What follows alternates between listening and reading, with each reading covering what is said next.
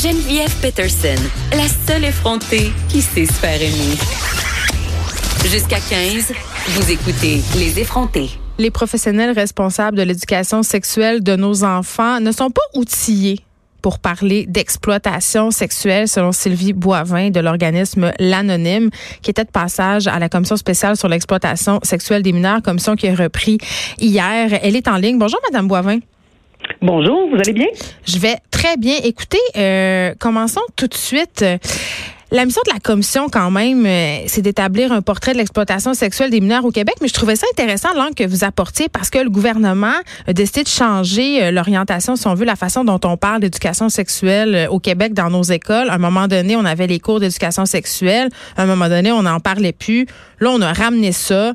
Ce sont les enseignants, les professionnels de la santé qui doivent un peu dispenser cette matière-là au travers de d'autres matières, genre le français, les maths. Parfois, il y a des segment d'éducation sexuelle dans ces matières-là.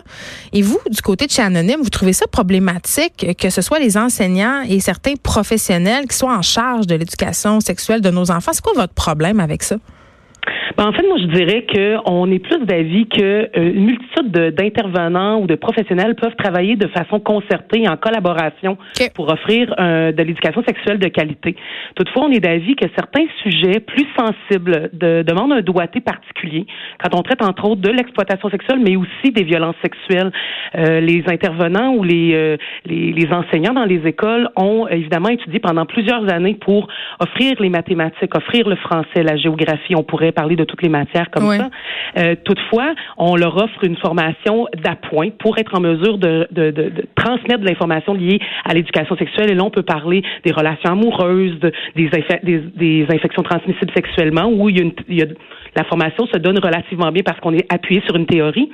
Nous, ce qu'on dit, c'est qu'une fois qu'on a un dévoilement d'une personne lors d'une formation en, en, éducation à la sexualité qui manifeste a vécu une situation d'exploitation, il faut aussi, une fois qu'on l'a transmis, être capable de récupérer ce dévoilement-là.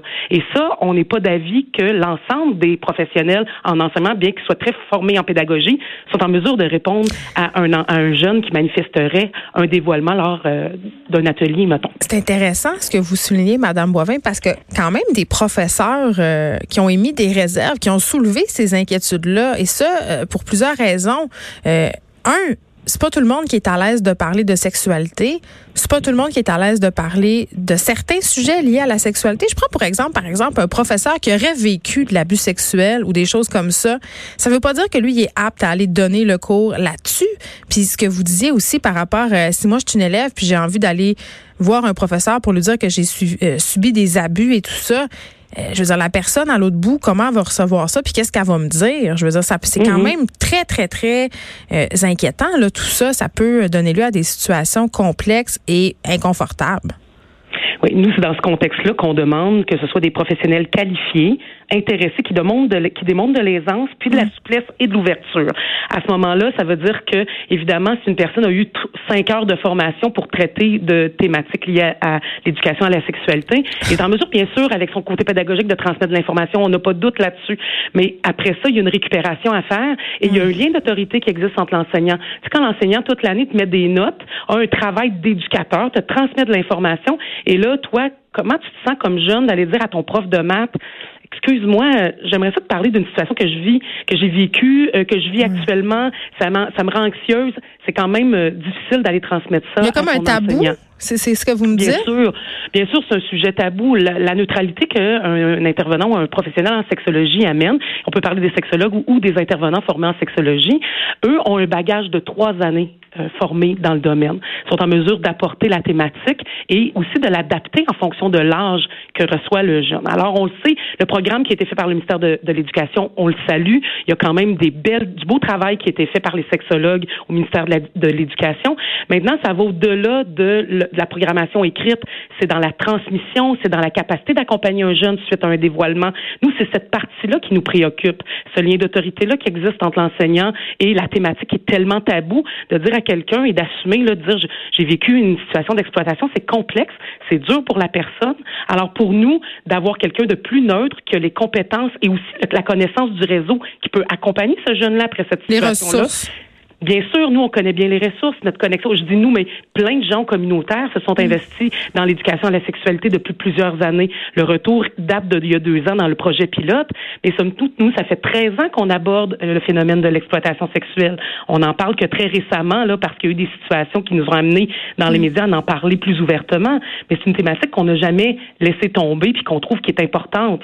Euh, ça a été dit à la commission, je le ramène, une fois que ce sera réglé ou qu'on aura mis en place des stratégies, quand ça s'améliore, faut pas arrêter. Faut poursuivre les démarches en ce sens. Puis en même temps, Madame Boivin, euh, je pense que personne qui est pas d'accord avec vous pour dire que ça serait bien que dans nos écoles, on ait des gens formés pour euh, intervenir auprès de nos jeunes.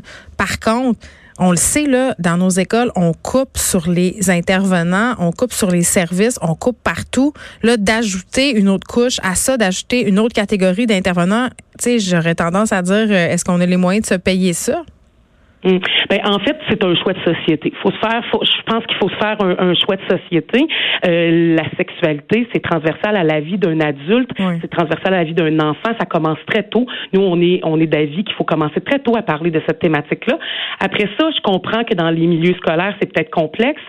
Est-ce qu'on peut travailler en collaboration? Et c'est là qu'il est intéressant d'avoir des partenaires du milieu communautaire, du milieu institutionnel qui contribuer, qui peut, qui peut valoriser euh, le travail qui se fait et accompagner aussi les enseignants. L'anonyme le fait depuis bon nombre d'années, mais plein d'autres groupes que je connais le font aussi euh, en accompagnant les écoles dans, euh, dans, dans ça.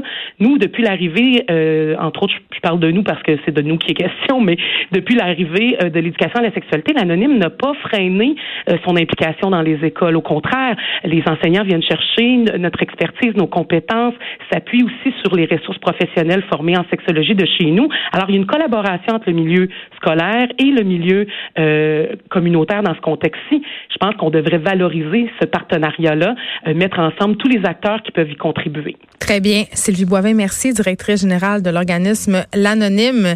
Et je précise, la commission poursuit ses audiences aujourd'hui à Montréal, s'en va à Val d'Or ce jeudi et le rapport est attendu à l'automne. De 13 à 15. Les effrontés.